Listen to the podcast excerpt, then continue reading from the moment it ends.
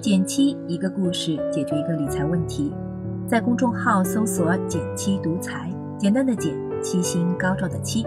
关注后回复“电台”十本电子书，请你免费看。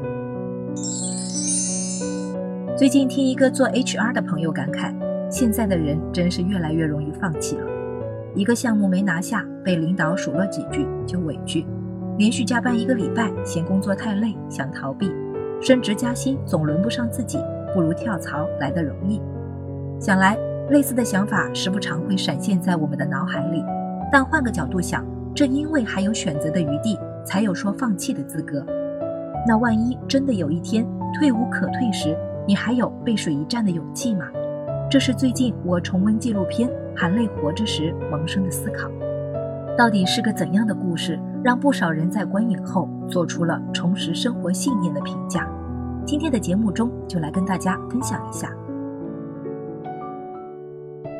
一九五四年，丁尚彪出生在上海一个工人家庭，因出身等历史原因，一家人日子过得清苦。十六岁那年，他被安排到安徽一个贫困村插队。在本该读书长身体的年纪，丁尚彪和其他知青们每天要干十个小时的农活，吃不饱饭，喝的全是下雨天接来的水。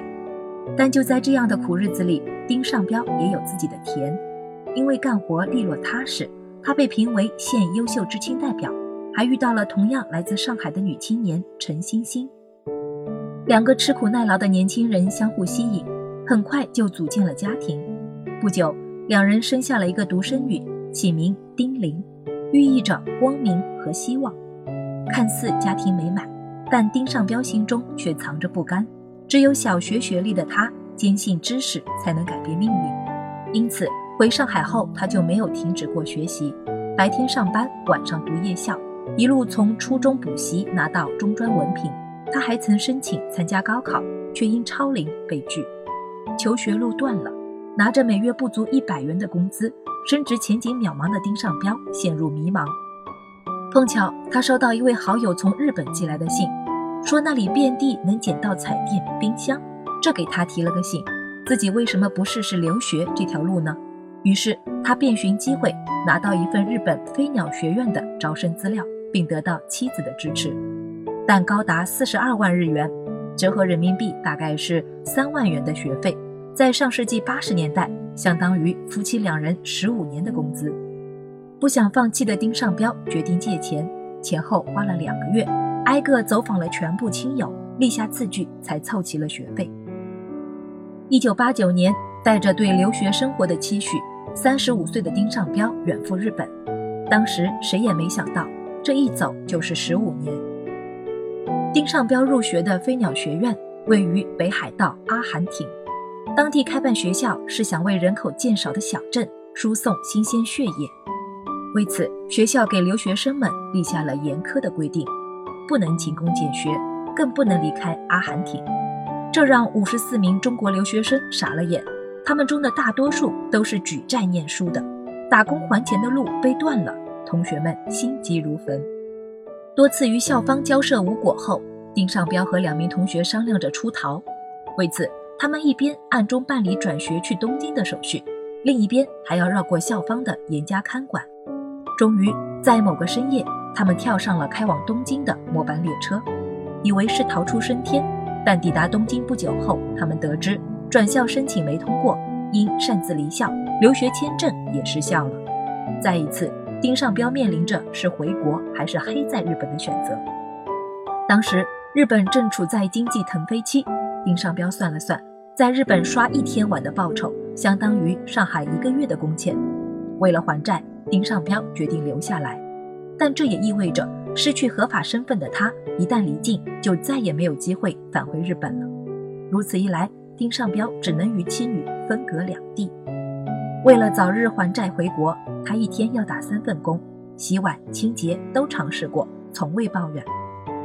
下班回家往往是深夜十二点过后，末班电车没了。他就默默地沿着铁轨走回家。打工的日子里，丁尚彪省吃俭用，去超市挑打折菜，每顿饭都自己烧，省下工资的百分之八九十都寄回了家。同时，借助岳阳电话，老丁也尽量不错过女儿的成长。令人欣慰的是，丁玲成绩一直很好，还考上了重点高中，这让他心中再次燃起希望。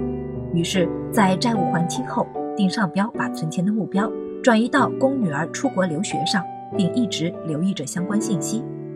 在那个互联网远未普及的九十年代，丁玲在父亲的帮助下，完成了从考托福到申请海外大学的全过程。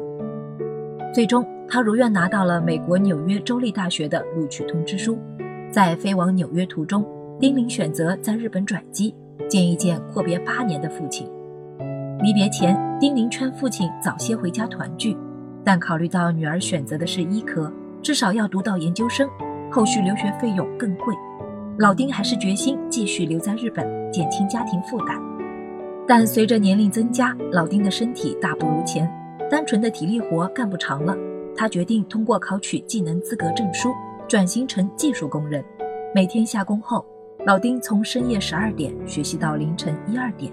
就这样，他先后考下了五个技术证书，也因此，在日本的十五年间，他从没失过业。最终，在女儿丁玲医学博士即将毕业那年，老丁决定离开日本。此时。女儿丁玲已经成为休斯顿一所医院的妇产科医生，并且结婚生子。孝顺的她把父母接到身边，享受三代同堂的天伦之乐。